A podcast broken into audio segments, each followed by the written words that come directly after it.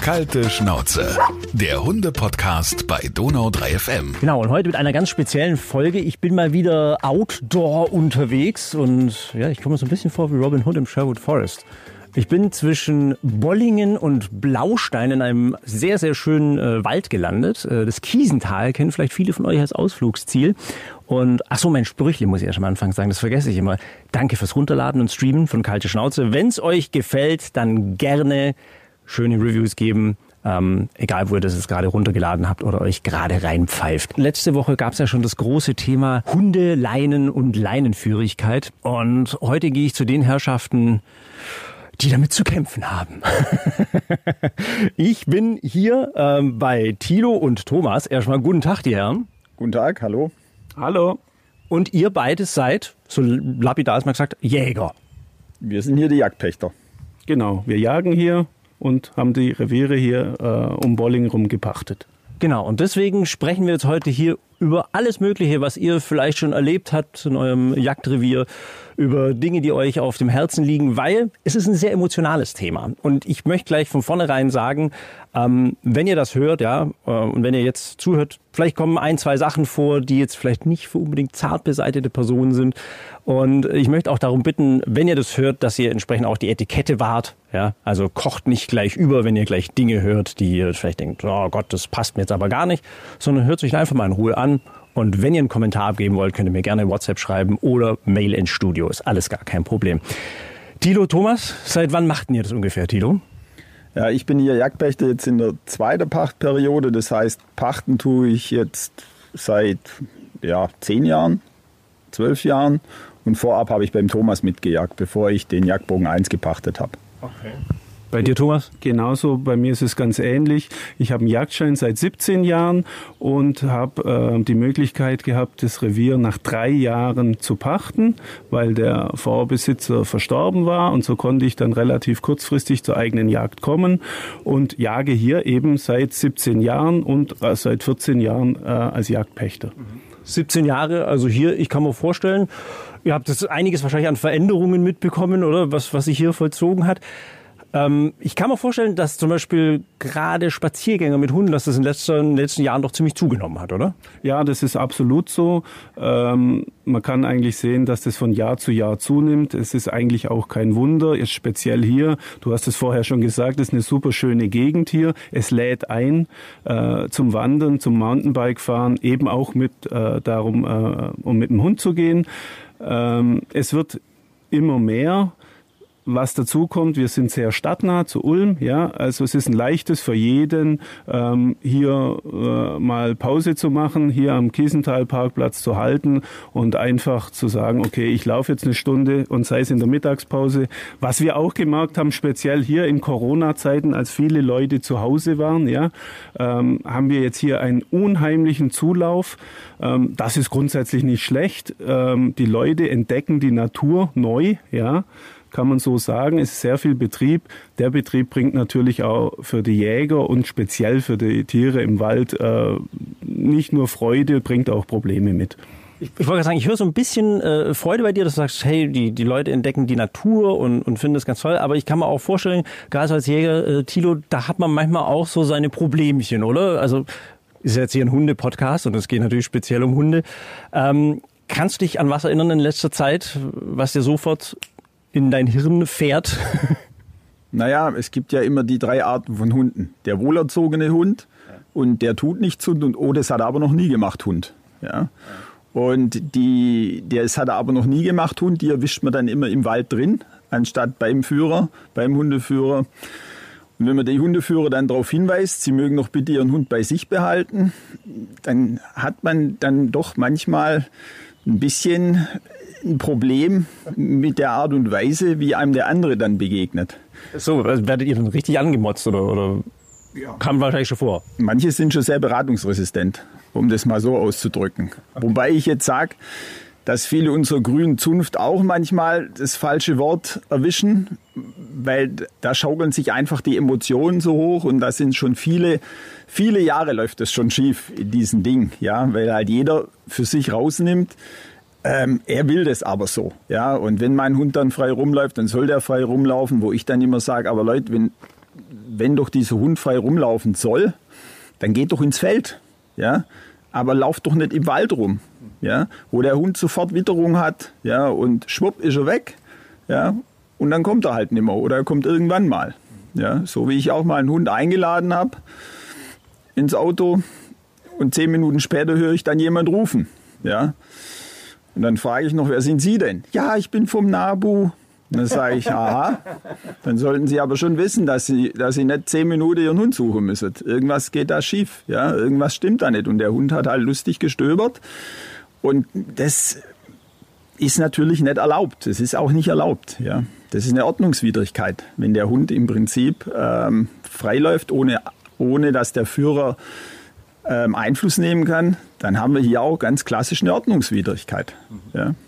Ich war ja selber schon in der Situation. Ich gehe auch ganz offen damit um. Also mein Hund hat auch schon die Nacht bei der Jägerin verbracht. Die hatten auch, wie du, Dilo, einkassiert. Und ähm, habe mir natürlich Riesensorgen gemacht. Habe den Hund gesucht und gesucht und er kam nicht wieder. Und mir war dann klar, okay, irgendwie ist er weg. Also jemand muss ihn mitgenommen haben. Tatsächlich die Nacht an einem Zwinger verbracht, wieder geholt. Am nächsten Tag, ja, Grüße an Frau Braun, habe ich natürlich den Anschiss geholt, völlig zu Recht. Und die hat mir dann erstmal gezeigt, was alles so passieren kann. Also wenn so ein Hund wirklich in diesen Jagdtrieb reinfällt. Ähm, Thomas, bei dir kann ich mir auch vorstellen, da ist so manche Geschichte auf dem Kerbholz, oder? Was, was Hunde angeht. Was hast du denn schon erlebt? Ähm, ja, also ich kann sagen, das, was ich gesehen habe und mitbekommen habe, ist das, dass ich die letzten zwei, drei Jahre mindestens fünf Stück Rehwild zu beklagen habe, was einfach durch Hunde zu Tode gehetzt und zu Tode gebissen wurde. Ja, ähm, ich möchte gar nicht daran denken, was sonst noch passiert. Ja, ich meine, ich bin auch nicht den ganzen Tag draußen im Wald. Ich weiß auch nicht unbedingt, was zu jeder Tageszeit passiert. Leider ist es auch so, dass viele äh, Hundebesitzer, denen das jetzt dann letztendlich passiert, ähm, nicht den Schneid dazu haben, das der Polizei zu melden oder vielleicht dem Jagdpächter. Normalerweise ist es recht einfach, an den Jagdpächter, an die Telefonnummer zu kommen, um das Leiden des Tieres dann beenden zu können. Ja. Was das Problem natürlich hauptsächlich ist, das muss man aussagen, vielen Leuten ist es gar nicht bewusst, was sie anrichten. Ja.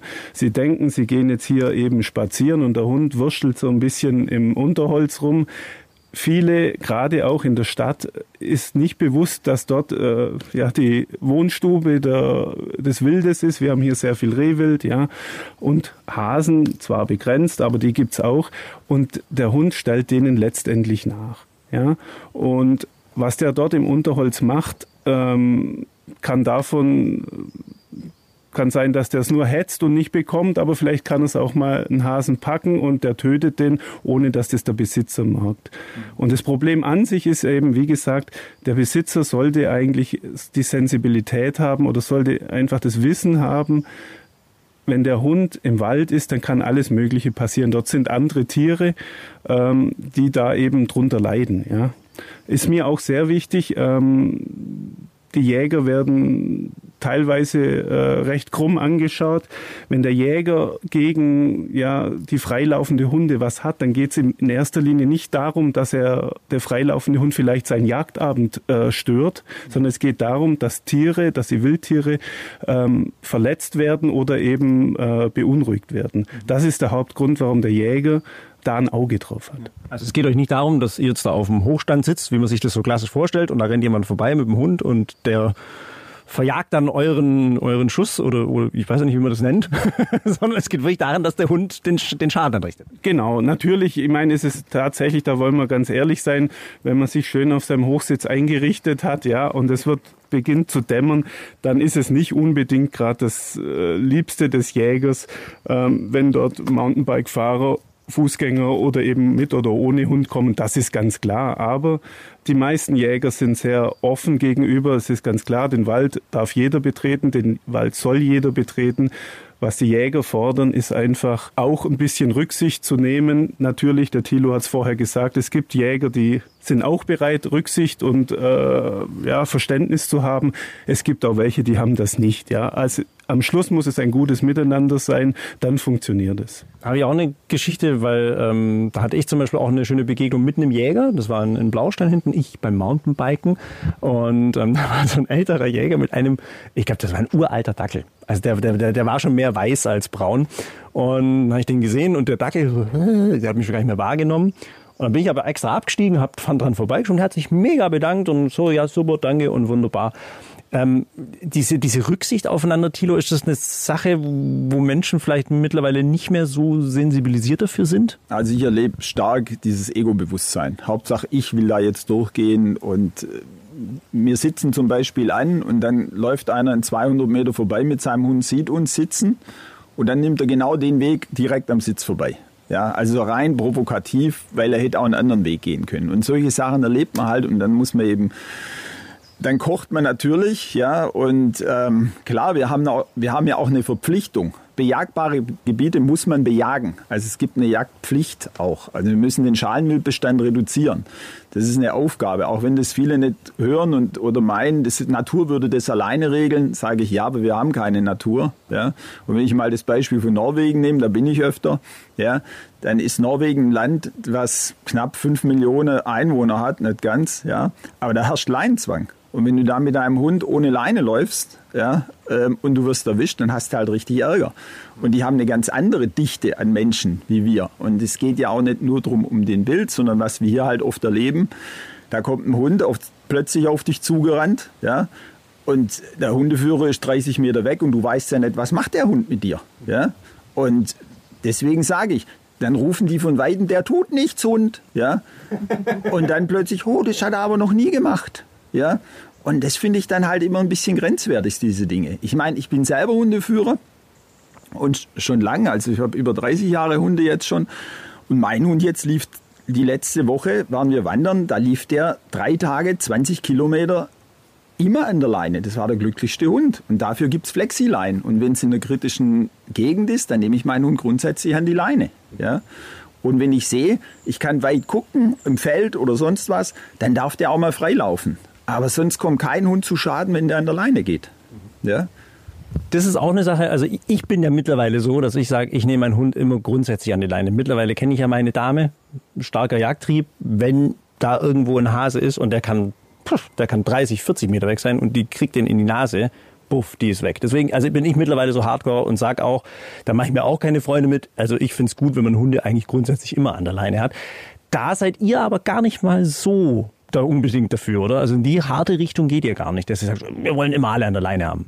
Nein, wir wollen nicht, dass die Hunde alle an der Leine gehen, sondern wir wollen einfach, dass der Hundeführer Einfluss hat auf seinen Hund und der, der darf ja auf dem Weg laufen, das ist ja kein Problem. Aber sobald er halt in den Bestand reingeht oder in den Wald reingeht, dann, dann gibt es halt Stress. Und ganz besonders im Winter ist das halt ganz schlimm. Ja, jetzt haben wir hier im Kiesental eben nicht nur die freilaufende Hunde, die dann ab und zu rumrennen, dann haben wir die in der Zwischenzeit die Schneeschuhgeher, Schneeschuhgeher kommen, die, bleib, die laufen ja querfeld ein, das ist genauso schlimm. Dann kommen die Langläufer, die dann auch meinen, sie müssen nicht auf der Loipe gehen, sondern querfeld eingehen. Dann kommen die Reiter, die querfeld eingehen, dann kommen die Mountainbiker, die querfeld eingehen. Und wenn wir das im Winter haben, ja, alles in der Kombination, dann kann es halt sein, dass so ein Reh, was im Winter seinen Stoffwechsel halt massiv runterfährt, wenn das dreimal gehetzt ist, dann, dann stirbt es. Ja? Ohne dass der Hund es erwischt, aber dann hat es so einen Energieverlust, dann ist es einfach, dann stirbt es halt. Ja. Um das jetzt mal bildlich zu machen, wie, wie stirbt dann so ein Reh? Ja, das hat keine Energie mehr, es verhungert, wenn es keine Essung mehr hat. Das, das, das verhungert. Also ganz kläglich im Endeffekt ja. geht es irgendwo ein und keiner kriegt es mit. Ja, das ist übel, das geht übel ein. Ja. ja. Ähm, ihr habt ja selber auch Hunde, ihr habt es jetzt dabei. Ich ja. habe sie noch gar nicht gehört, witzigerweise. ich kann mir ja vorstellen, also gerade was Hundeerziehung und so weiter angeht, da habt ihr viel zu tun. Dilo, du hast ja gesagt, ihr, ihr wartet ja erst auf, auf eine Fortbildung.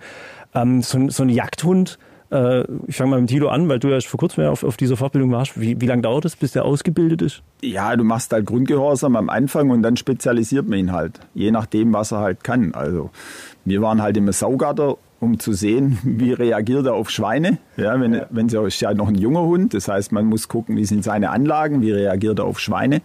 Oder man legt Fährten, um zu schauen in der Nachsuche, dass wenn man ein krankes Stück hat, dass er das findet, wie funktioniert er.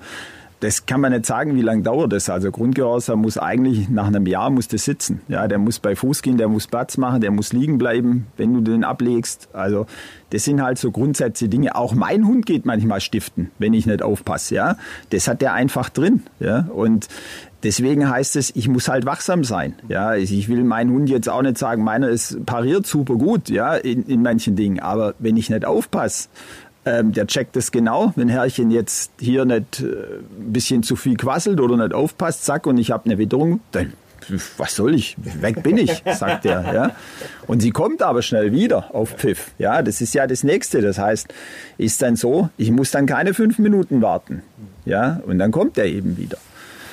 Aber es hat ein bisschen was mit Erziehung, mit Hund zu tun, wie auch immer. Der Jagdhund an sich, der, es gibt keinen Jagdhund, der normal nicht ausgebildet wird. Deshalb hat er diesen Gehorsam, manche besser, manche weniger, aber der wird äh, ausgebildet, der ist eine Schule durchgegangen und der hört, ja, wie man so langläufig sagt. Viele Hunde, die jetzt von privaten Hundebesitzer geführt werden, für die ist das Größte, zweimal am Tag spazieren zu gehen. Der, mit dem Hund wird nicht gearbeitet, der hört schlecht oder nicht und macht, was er will. Das erleben wir ganz oft. Das ist vielleicht auch ganz natürlich. Aber der Vorteil vom Jagdhund ist der, der hat eben diese Schule gegangen und der weiß schon, wenn auch er was falsch gemacht hat, weiß der das sehr genau. Ja. Und ja, das wäre auch ein Ansatz, ja, dass, sage ich mal, besonders wenn die Hunde auch größer werden, dass es irgendwie wichtig ist, dass die eine Art Ausbildung bekommen. Ich kenne jetzt in dem Bereich tatsächlich nicht speziell aus, aber auch normale, ja, nicht Jagdhunde, die brauchen eine Aufgabe, ganz wichtig, ja, weil die suchen sich ihre Aufgabe sonst selber und die mag dann auch mal sein, im Wald irgendwas zu hetzen, ja. Ja, Thilo ist da erfahrener als ich. Ähm, der kann da vielleicht noch was dazu sagen. Ja, jetzt ist ja auch so spannend, dass sich viele Menschen einen Jagdhund hertun. Ja. ja und wissen aber nicht, was sie sich damit antun. Ja, weil ein Jagdhund hat einen Jagdtrieb, instinktmäßig, ja. Ist anders als ein Australian Shepherd, ja, oder ein Schäferhund oder ein Hütehund. Und dann gibt es halt Modehunde, ja, und dann kauft man sich so einen Modehund, aber das ist gleichzeitig von seinem Trieb her ein Jagdhund. Und dann habe ich schon das erste Problem, weil in dem Moment, wo der halt geprägt ist auf irgendwas, auf Wild oder, dann ist er halt weg. Ja, wenn ich den nicht von Haus aus bei mir habe und der auch da bleiben kann. Ja, und von, von welcher, welche, welche Rasse meinst du mit Modehund? Hast du gerade irgendwas im, im, Kopf? Ja, momentan ist der Magyar Wisla ein, ganz starker Modehund, als ist ja ein Vorsteher.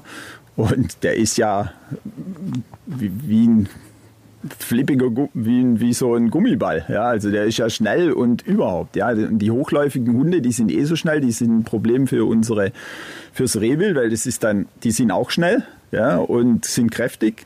Während jetzt ein Tackle zum Beispiel, ja, oder die sind zwar auch, aber da hat's Rehwild nicht so einen Stress damit, weil die sind langsamer. Ja, es geht ja auch ein bisschen um, was für eine Geschwindigkeit bauen die Jungs auf, ja, wenn die hetzen. Ja, und da sind wir halt wieder ein Problem in dem Moment, wo die wild hetzen. Ja, da wird natürlich schon wieder alles überschritten. Und das ist, das darf kein Hund. Ein Hund darf nicht hetzen. Ja, und da kommt halt das Ding raus, dass Jäger dann ähm, Hunde totschießen. Und da gibt es ja Zahlen im Internet, wo ich sage, die sind sowas, ähm, sowas von verlogen, wie viele Hunde jedes Jahr durch Jäger erschossen werden. Das ist einfach Quatsch.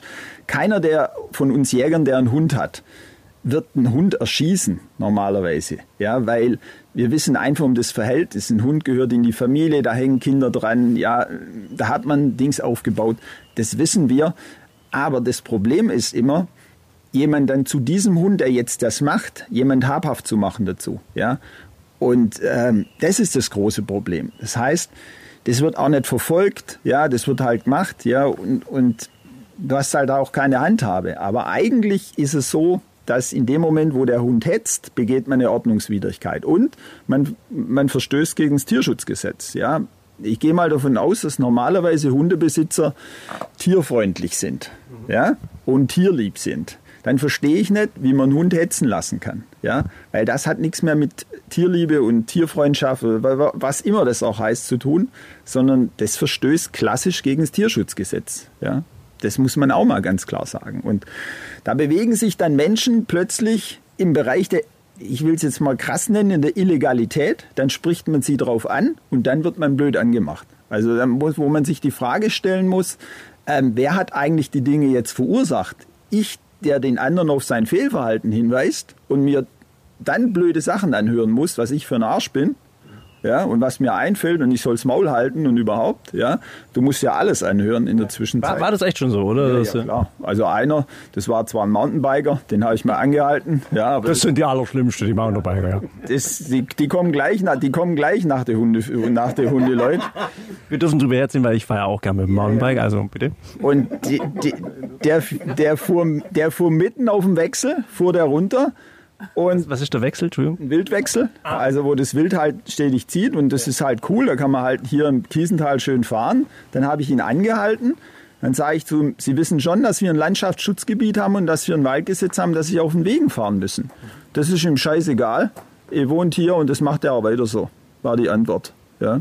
Ich hatte dann noch einen Zeugen dabei, der hat nur den Kopf geschüttelt, er hat gesagt, wie kann man so sein? Ja. Und das wird immer häufiger. Also, und das zeigt halt für mich auch so ein bisschen einen Spiegel in der Gesellschaft. Ich meine, ja, man könnte jetzt dramatisieren, aber vor 10 oder 15 Jahren ist noch keiner auf die Idee gekommen und hat einen Feuerwehrmann aufs Maul gehauen oder einen Rettungssanitäter oder so. Und wir haben einfach eine, eine Aggressivität in der Gesellschaft, wo ich mich frage, wo kommt die her? Anstatt einfach zu sagen, ja, sorry, tut mir leid oder danke, dass, es, dass Sie mich darauf hinweisen. Ich gucke, dass es nicht mehr vorkommt. Weil ich versuche ja auch im vernünftigen Ton die Menschen dann darauf hinzuweisen. Ich bin ja nicht so, nimm deinen scheiß Hund an die Leine. Das kommt bei uns nicht vor. Ja, also, weil, wie der Thomas schon gesagt hat vorhin, wir wollen ein gutes Miteinander. Ja, wir, wir wissen, dass die Menschen, die wollen auch in die Natur. Ja, die wollen auch in den Wald und schön. Aber man hat auch Verantwortung, wenn man mit so einem Hund durch die Welt läuft. Ja, und das vergessen manche, habe ich manchmal das Gefühl. Und wenn ich halt Menschen sehe, wenn der Hund auf die zuläuft, auch mein Hund ist kein kleiner Hund, und wenn dann so eine braune Bombe kommt, ja, deswegen kommt meiner, deswegen kommt meiner an die Leine meistens, ja, damit ich die anderen nicht stress. Ja, und ich habe dann auch keinen Stress. So, so what? Und dem Hund schadet's nichts. Also meinen. Ja, es ist eigentlich ganz einfach. Ja, es wäre ganz einfach. Es könnte alles so einfach sein, aber ihr habt ja auch schon gesagt, also also eure Hunde, das kann schon auch mal passieren, dass, dass, dass die mal stiften gehen abhauen. Darf ich mal kurz fragen, wie sie heißen, die Hunde? Mein Hund heißt Gero. Runa. Gero und Runa. Gero ist wie alt? Gero ist jetzt schon elf. Und wow. Das, ja, wow. Ähm, ja, das ist ein Deutsch-Strata, äh, ein ausgebildeter Jagdhund, war viele lange Jahre beim Berufsjäger zu Hause. Dieser Berufsjäger ist gestorben und jetzt hatte ich ähm, ja, vor anderthalb Jahren diesen Hund übernommen. Ähm, ja, Das geht so einfach, oder? Das muss so. Geht eigentlich relativ einfach. Natürlich äh, muss man natürlich die Grundfertigkeiten dazu schon wissen. Der, der mir überlassen hat, ist ein Kollege von mir, der hat gesagt, fang einfach mal an, der Hund weiß schon, wie es geht. Ja, das ist jetzt zwar witzig gemeint gewesen, aber in der Tat ist es auch so. Was ich sagen will, das ist ein erfahrener Hund. Ja, der hat mir in der Anfangszeit tatsächlich geholfen und wir haben ein gutes Auseinander oder Miteinander gefunden und haben jagdlich doch einiges erlebt. Ähm, ich nutze den Hund hauptsächlich äh, zur Nachsuche. Das heißt, wenn krankes Wild oder krank geschossenes Wild gefunden werden muss, sei es in der Dickung oder in der Dunkelheit, dann ist eine Hundenase natürlich durch nichts zu ersetzen. Ja, ja es macht auch Spaß, ja, sage ich mal, mit so einem Hund zu arbeiten, wenn man sieht, wie der ja, was der für Fähigkeiten hat, ja. Und ja, es gibt ein Sprichwort, der heißt, äh, Jagd ohne Hund ist Schund, ja. ähm, der ist zwar ganz schön alt, der Spruch, aber der stimmt tatsächlich so. Ich habe viele Jahre keinen Hund gehabt.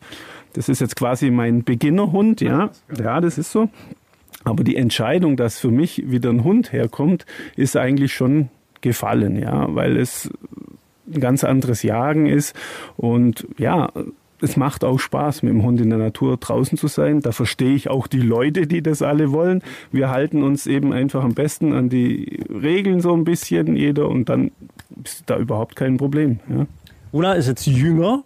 Gell? Wie alt? Ja, Runa ist jetzt anderthalb circa. Ja. ein Jahr und ja, ein Jahr und sieben Monate. Was, was, was sind das für Rassen? Das war bei dir ein Deutsch Strata. Deutschstrater und? Ich habe einen Chesapeake Bay Retriever. Alles klar. ein Retriever, also einer, der was zurückbringen soll, oder? Ja, im Prinzip, ja, ist eigentlich ein Wasserhund im Prinzip und apportiert viel, ja, und hat eine feine Nase und ist halt, es war halt mein Ersthund vor 25 Jahren, Ja, Okay. ja war das noch länger her, war das mein Ersthund, da habe ich noch nicht gejagt. Und mein Zweithund, die hatte ich dann 15 Jahre, war auch ein Jessie und die war halt super. Und jetzt ging die halt auch nach 15 Jahren und jetzt habe ich die Runa und die wird halt jetzt eingearbeitet. Und das ist ein ziemlicher Sturschädel, aber es funktioniert. Ich wollte gerade fragen, wie schlägt sie sich denn? Ja, es schlägt sich wacker und es ist, ähm, ja, es ist so. Aber sie wird ruhiger. Sie wird ruhiger. Was für Spezialisierung hat, hat sie dann, kann man das schon sagen? Weil, weil du ja vorhin gesprochen hast, dass jeder Hund auf, auf bestimmte Dinge äh, quasi, dass er geguckt wird, in was er gut ist. Also sie hat eine gut, feine Nase. Also deswegen werden wir jetzt im Prinzip viel mit Pferden arbeiten und letztendlich apportiert sie super gut. Ja, also wenn, wenn sie irgendwas aus dem Wasser holen soll oder so, das macht sie gut. Und das andere muss man jetzt alles so abarbeiten. Ja, also stöbern, das ist nicht so die Aufgabe vom, vom, von einem Retriever. Nicht groß, kann er auch, aber eigentlich so ist ja auch ein bisschen ein Familienhund ja, und gehört einfach dazu und begleitet eben. Bei dir, was kann Gero gut? Gero ist als klassischer Deutsch Strata oder ist er klassisch ein Vorstehhund.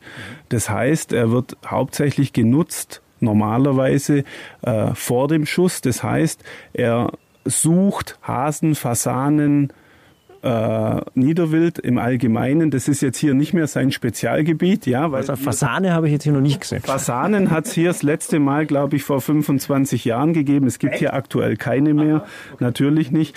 Ähm, der kommt ur ursprünglich aus Münsterland. Das ist eine reine Niederwildregion. Ja, also da gibt es noch sehr viele Fasanen und Hasen und Kaninchen. Und das ist seine Spezialisierung eigentlich.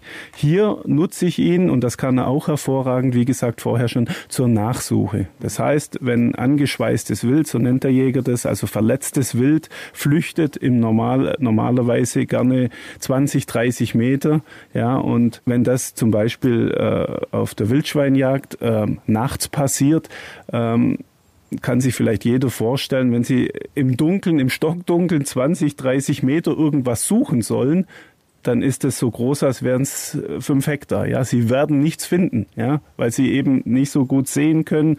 Der Hund arbeitet mit der Nase und der verfolgt die die Krankpferde, sagt man, also die die Spur des angeschweißten Wildes und führt es äh, führt den Führer oder den Jäger dazu hin. Und das ist Geros hauptsächliche Aufgabe hier. Ja.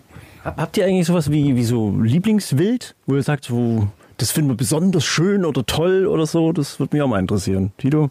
Ja, wenn, dann sind es die Schweine. Schweine sind Wir haben es dir angetan. Nein, Schweine sind einfach spannend. Schweine ist wehrhaftes Wild, das ist schon, Schweinejagd ist schon spannend auch. Und ähm, aber auch, ich sag mal, jetzt beginnt dann die, die Jagd auf den Rehbock. Das ist, jetzt fängt die Blattzeit an, so nennt man die Brunft. Ähm, und das ist auch nochmal eine spannende Zeit, aber richtig priorisieren tun wir eigentlich nicht. Im Winter Fuchsjagd ist auch nochmal ähm, ein Highlight, wenn es Winter ist und sehr kalt und der Fuchs kommt. Ja. Und da kann man natürlich jetzt wieder trefflich diskutieren und da haben wir bestimmt jetzt auch wieder die Diskussion, ja, muss man das überhaupt und überhaupt, aber letztendlich ist halt Jagd, gehört halt dazu, dass man Tiere tötet, ja, wie auch immer. Ist leider so in der Sache der Dinge, ja. Und deswegen sage ich, manche können es nicht, aber ich kann es halt und deswegen macht man das, ja, wie auch immer. Was viele, ähm, die sich mit der Jagd nicht beschäftigen, nicht wissen, ist, dass der Jäger an sich, der liebt die Tierwelt. Ja, ähm, der Jäger geht nicht unbedingt raus, weil er unbedingt was töten muss. Ja, also hier in meinem in meinem Jagdbogen ist es so, ich bin sehr viel draußen. Ich erfreue mich dann auch dran, was zu sehen, aber schießen letztendlich. Ja, ich erlege hier im im Jahr etwa zehn Rehe. Ja, Ach, nur. So, jetzt kommt der Aha-Effekt. Ähm, wie gesagt, der, der sich nicht damit auseinandersetzt oder nicht kennt, der denkt, der Jäger geht raus und schießt was tot und morgen geht er nochmal und am Samstag auch. Das ist nicht so. Ja, im Allgemeinen ist es nicht so. Ähm, was mir aber wichtig ist, der Jäger liebt die Natur, der liebt auch das Wild, aber am Schluss will er auch Beute machen, ja. Und er wird das Stück Reh oder der, die Sau, das Wildschwein, wird er schießen. Ja? So, aber immer ähm, mit der Maßgabe, dass er seiner Aufgabe bewusst ist. Der Thilo hat es vorher gesagt, es Wild muss bejagt werden in dieser äh, Kulturlandschaft, aber er wird es auch so machen, dass er nachhaltig jagt. Das heißt, er wird nicht im ersten Jahr äh, alle Rehe totschießen und im nächsten Jahr sich wundern, dass nichts mehr da ist. Ja? Es muss ein Mittelweg sein, der der Forstwirtschaft, und das darf man ruhig sagen, gerecht werden muss, ja? Ähm, der ihm gerecht werden muss. Ja? Er will auch ab und zu jagen und was erlegen, deshalb ist er Jäger natürlich auch. Ähm, es muss ja ausgeglichen sein. Ja? Und in vielen Gesprächen oder wenn ich im Freundeskreis oder so äh, darauf zu sprechen komme, viele wissen das gar nicht und deshalb fand ich das jetzt eigentlich äh, schon erwähnenswert. Ja. Absolut. Also nur zehn Rehe im Jahr, ich dachte ich auch. Also so, hey, Sonntag, jetzt kann ich mal los, bam, bam, bam. Achso, ja, wie, wie war es denn früher? Ich schieße oder erlege jetzt hier im Jahr zehn Rehe. Ja, ja ähm, es ist hier sehr schwierig zu jagen. Ja, wir haben sehr viel ähm, Publikumsverkehr, nenne ich es jetzt mal eben. Das stelle ich mir ja auch schwierig vor, klar, weil, weil du musst immer tierisch aufpassen. Ja? Ähm, jagen ist äußerst schwierig, da muss nämlich alles zusammenpassen. Ja, das ist ja nicht so, dass ich dann sage, okay, ich setze mich da hin und um, was weiß ich, um 20.24 Uhr kommt das Reh. Das ist ja nicht so so, ja. Es muss der Wind passen, das Wetter muss passen, das Reh muss da sein, es darf keine Beunruhigung da sein. Am Schluss muss ich auch Zeit haben, das gehört auch dazu. So, und dann hat man die Chance, äh, ein Stück zu erlegen. Äh, die Rückblende, wie gesagt, ich jag hier seit 17 äh, Jahren. Dieses Revier war früher mal ganz anders oder wesentlich besser zu bejagen und es war auch mehr Wild da. Und so haben wir in den Anfangsjahren ungefähr 30 Rehe im Jahr geschossen. Ja. Vor wie vielen Jahren war das ungefähr so? War ungefähr vor 15, 17 Jahren so. Okay. So, da war es aber auch so, dass natürlich wenig Bewegung im Wald war. Ja, es waren die, die Leute waren nicht so massiv unterwegs. Ähm, es war einfach weniger Publikumsverkehr. Ja, und das ist natürlich ja auch ein Thema der Zeit jetzt geworden, dass es eben schwierig ist heute ähm, ja, einen erfolgreichen Jagdtag zu, zu bewerkstelligen. Ja. Also das hat auf jeden Fall extrem zugenommen. Hängt es auch viel mit dem Verkehr zusammen vielleicht, oder? Ich meine, wie, wie oft ich in der Woche irgendwelche Wildunfälle durchgebe auf den Straßen, so und so viel überfahren, äh, ist das bestimmt auch ein Faktor, oder? Eher weniger. Also je mehr, je mehr Verkehrsunfälle sind an einer bestimmten Stelle, desto höher ist die Wilddichte da, wo man sich überlegen muss, warum schießt der Jäger die nicht. Ja, ja aber was wir eigentlich damit sagen wollen, und jetzt sind wir eigentlich wieder bei dem Thema mit den freilaufenden Hunde, das ist der Grund, warum das Rehwild sich immer mehr drückt. Wir nennen das drückt, also es geht tief in den Bestand rein, ja, weil es kennt ja an, an Wegesrand in der Nähe des Weges, da ist Gefahr, da kommen die Hunde, wie auch immer, und dann geht es immer weiter zurück. Und jetzt haben wir halt das Problem, dass wenn jetzt neu aufgeforstet wird, ja, Rehwild muss alle vier Stunden essen, also braucht Fraß, ja. Das hat eben diesen Äsungszyklus, nennen wir das.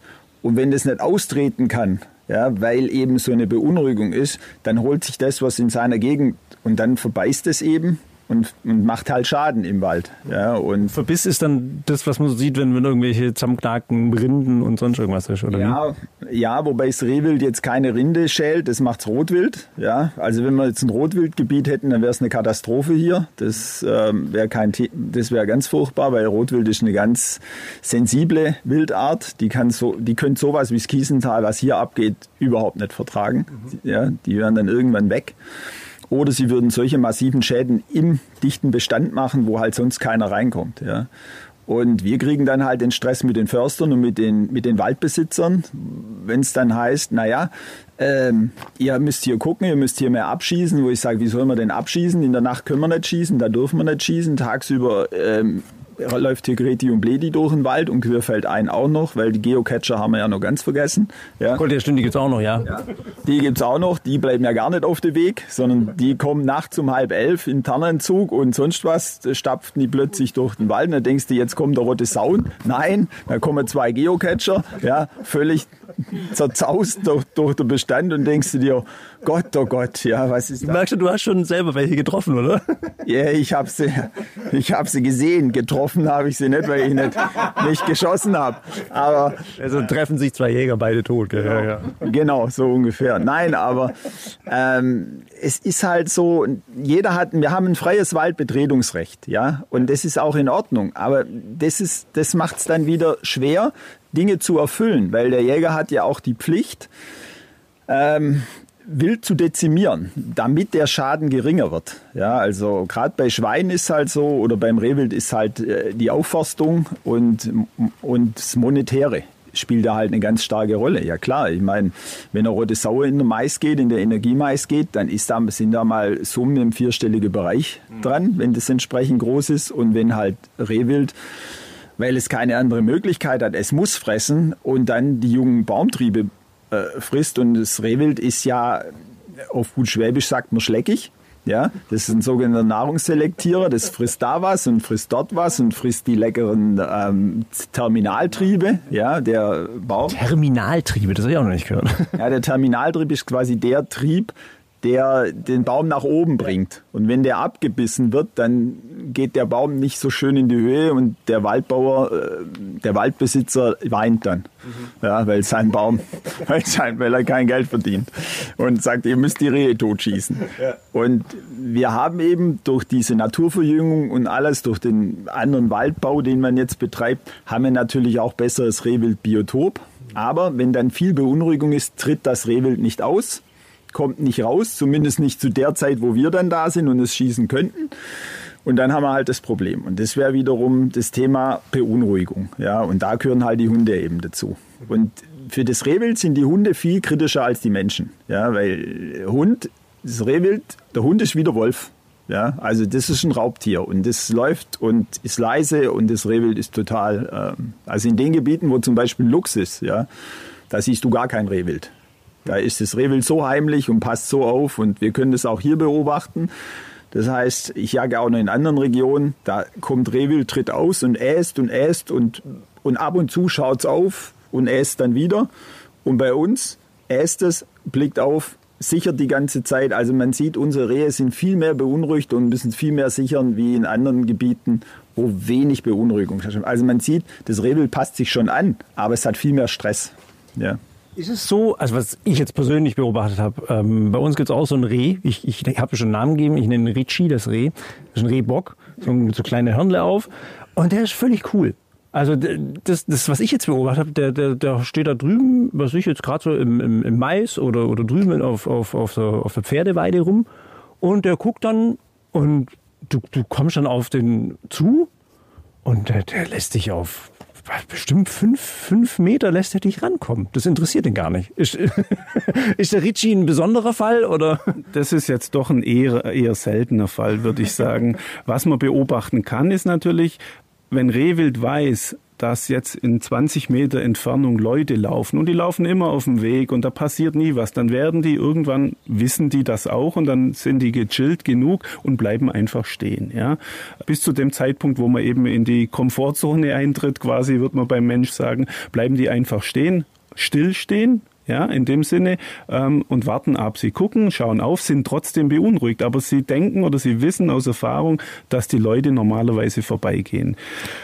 Das Rehwild oder der Bock auf äh, fünf Meter könnte ich mir vorstellen, je nachdem, wenn der jetzt äh, direkt in einem Siedlungsbereich irgendwo groß geworden ist, womöglich sogar irgendwie Hand aufgezogen ist, ähm, dann hat der natürlich schon äh, das äh, Fluchtverhalten nicht mehr. Ja, der ist dann mehr oder weniger zahm, aber ähm, das ist in der freien Natur wird es eher nicht passieren.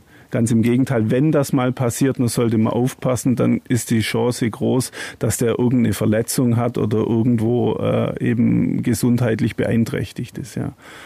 Aber äh, Jungs, jetzt mal Hand aufs Herz. Habt ihr schon mal einen Hund erschossen oder würdet ihr den erlegen? Ich würde keinen Hund erschießen, grundsätzlich, weil ähm, da steht einfach zu viel dahinter. Und, ähm, aber rechtliche Möglichkeiten gibt es, weil wir haben den sogenannten Wildschutz. Ja, und wenn der nicht mehr erfüllt ist, das heißt, wenn Hunde nach regelmäßig hetzen und wildern, dann besteht die Möglichkeit über die schriftliche Genehmigung der Ortspolizeibehörde, dass man abschießen darf. Aber kommt für mich nicht in Frage, grundsätzlich. Also rein von der rechtlichen Situation, ich meine, bis es mal so weit kommt, ist ja schon ein weiter Weg, oder? Ja, das geht auf jeden Fall nicht so ähm, kurzfristig.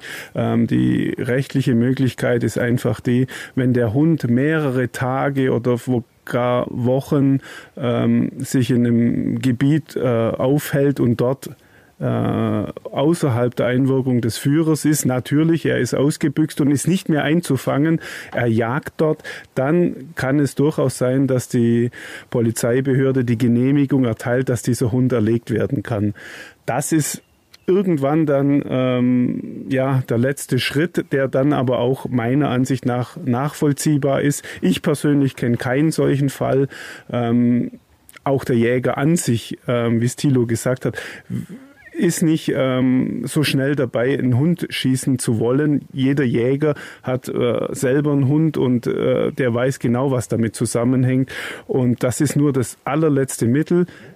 Ähm, wie gesagt, ähm, es ist auch nicht möglich, das ja hier so äh, kurzfristig zu machen. Das muss mit behördlicher Genehmigung erfolgen. Ansonsten ist es dem Jäger verboten, äh, den Hund zu schießen. Okay. Also das die Situation, ich abends mit dem Hund unterwegs, der sitzt auf dem Hochstand im Freilauf, bumm, abschießen, wird nicht passieren. Nein, das wird nicht passieren. Das ist völlig absurd. Was kann ich denn jetzt als Hundebesitzer machen? Was empfehlt ihr denn? Angenommen, es passiert tatsächlich der Unglücksfall, mein Hund erwischt irgendwie, wie auch immer, ein Reh, ein Hase oder ein Fuchs oder sonst irgendwas. Was kann ich denn da machen? Dann sollte man so viel Schneid haben, dass man so schnell wie möglich die Polizeibehörde anruft, Polizei anruft oder den Jagdpächter ausfindig macht, weil es könnte ja sein, das Stück lebt noch. Ja, dass der Hund, weil wenn der nicht abgerichtet ist, dann kann sein, er kaut das von hinten durch und das Stück ist halt nicht tot. Wir haben halt schon alles erlebt. Und dann liegt es da eine halbe Stunde ähm, oder Stunde und leidet jämmerlich und dass man möglichst versucht, das zu melden. Es passiert einem nichts. Also was einem passiert, dass man halt äh, ein bisschen ins Kreuz haben muss und sagen, ja, mein Hund hat das gemacht, Punkt. Ja? Und dann sagen wir, alles klar, jetzt hat es dein Hund gelernt, der hat jetzt Erfolg gehabt, den kannst du nicht mehr von der Leine lassen. Weil das ist halt das Nächste, wenn ein Hund mal ein Stück gerissen hat, dann hat er es gelernt und dann hat er Erfolg gehabt und dann weiß er, wie es geht. Das heißt, wenn er den dann weiterhin frei laufen lässt, dann hat der verknüpft der Witterung sofort mit dem Stück Rebel und dann fängt er an und das kriegst du nicht mehr raus aus dem. Ja, und dessen muss man sich auch bewusst sein und in der Verantwortung muss man auch sein. Weil es ist halt wieder, und jetzt bin ich wieder ein bisschen pinzig, aber es ist wieder ein Verstoß gegen das Tierschutzgesetz. Ja? Es ist ein Tier unnötig ähm, getötet worden. Und da kann man sich dann immer so leicht rausreden. Aber wie gesagt, keiner von uns würde jetzt hergehen und sagen, ich zeige dich jetzt an oder macht irgendwas, sondern wir versuchen ja immer, Menschen dahin zu bringen, dass man in eine Verantwortung geht für das, was man für seinen Hund. Ja, ich muss ja als Hundeführer für meinen Hund in die Verantwortung gehen. Und da fehlt es mir manchmal, ja, dass man, dass man einfach in die, Verant die Verantwortlichkeit dann einfach, boah, das lasse ich dann da liegen und Augen zu und ich höre nichts mehr und dann. Und ich wünsche jedem, dessen Hund mal ähm, leider, wenn es dann so weit kommt oder Kids reißt, dass dieses Stück lange klagt, weil das geht durch Mark und Bein und es tut richtig weh, wenn man das hört. Ja, und ja, das hört keiner gern. Ja, und wie, wie hört sich denn das an, wenn du es beschreiben müsstest? Wie hört sich ungefähr an? Wenn ein Kind laut schreit oder wie würdest du sagen? Also was zwischen Fiepen, laut Fiepen Pfeifen, ja, das ja. ist so, und Bellen ist es auch, ja. Ähm, es ist, es geht durch Mark und Bein auf jeden Fall und das wünscht, wünscht man dem Kids nicht und ja, ähm, der, der das dann verursacht hat, der, denke ich, hat im Normalfall was gelernt, aber so weit muss es ja nicht kommen, ja. Das hoffe ich auch tatsächlich. Ähm, ich glaube, das waren auch gute Abschlussworte. so weit muss es erst gar nicht kommen. Weil ich glaube, wir haben es schon sehr lange gesprochen. Oder? Ja, das ist schon wunderbar. Liegt euch noch was auf dem Herzen, was ihr noch unbedingt loswerden wollt, dass ihr vielleicht bei dieser Gelegenheit jetzt ergreifen und sagen wollt, hey, das haben wir noch nicht gesagt, das sollte noch unbedingt in diesem Podcast. Oder seid ihr soweit zufrieden? Wir sind eigentlich ganz zufrieden, auf jeden Fall. Das war ein super Gespräch. Für uns ist es toll, dass wir äh, auch die Chance bekommen haben, das mal zu sagen. Wir hoffen, dass das auch richtig rübergekommen ist. Ähm, was man sonst empfehlen kann, geht auf die Jäger zu, wenn er sie trifft. Die sind im Allgemeinen keine Unmenschen, ja. Ähm, Doch ganz schlimm, ganz schlimme Kerle hier, muss man sagen. Jäger zu. Ähm, und ja, was das Wichtigste ist, auch zum Thema Hund, achtet auf eure Hunde, achtet darauf, dass es, wenn das spätestens, wenn das Gelände unübersichtlich wird im Wald, dass die Hunde nah bei euch sind und wenn es nicht funktioniert, nehmt sie einfach an die Leine. Auf dem freien Feld kann auch was passieren, aber da ist die Chance wesentlich geringer und ja, das wäre eigentlich ein gut beschreitbarer Weg für jeden. Tito? Dem würde ich mich so, dem würde ich mich anschließen, ja. der Aussage. Und für mich ist einfach auch wichtig, dass die, wir wissen, wie das ist mit den Hunden und dass sie gerne abhauen. Und äh, wir haben Verständnis dafür. Und äh, wenn es dann so weit kommt, dann ist es halt so weit. Und unser Wunsch ist halt, dann, wenn wir dann was sagen, ja, dass dann eben nicht sofort ein Gegenaggressionsding kommt, äh, wo man einfach sagt, ey Leute, Mist passiert, aber man muss es auch ansprechen dürfen. Ja, und, und keinem wird der Kopf runtergerissen, wenn da. Aber wenn das halt mehrfach immer beim Gleichen vorkommt, dann muss man sich schon manchmal fragen, hey, Entschuldigung, machst du das mit Absicht oder um zu ärgern oder was ist los? Ja, und ich plädiere halt immer auf die Eigenverantwortung und dass man, wenn man einen Hund hat, eine Verantwortung hat für das, was er anstellt. Ja, und dass man dann, wenn er dann was anstellt, aber dann auch das Kreuz hat, ähm, hinzustehen und sagen, yo, der hat Mist gebaut und es tut mir leid, dass das passiert ist und ich gucke, dass es nicht mehr, dass es nicht mehr vorkommt. Ja, dass man eigentlich aus der Geschichte dann auch lernt und dann haben ja alle daraus gewonnen. Ja. Vielen lieben Dank, dass ihr Zeit euch genommen habt und ähm, was trinken wir jetzt? Einen Jagertee, oder? Schauen wir mal, was wir hier zu bieten haben. Danke euch. Und wenn es euch gefallen hat, wie gesagt, ähm, gerne eine positive Rezension schreiben, gerne auch Feedback. Ich freue mich immer. Und ja, bis nächste Woche. Kalte Schnauze, der Hunde-Podcast bei Donau 3 FM.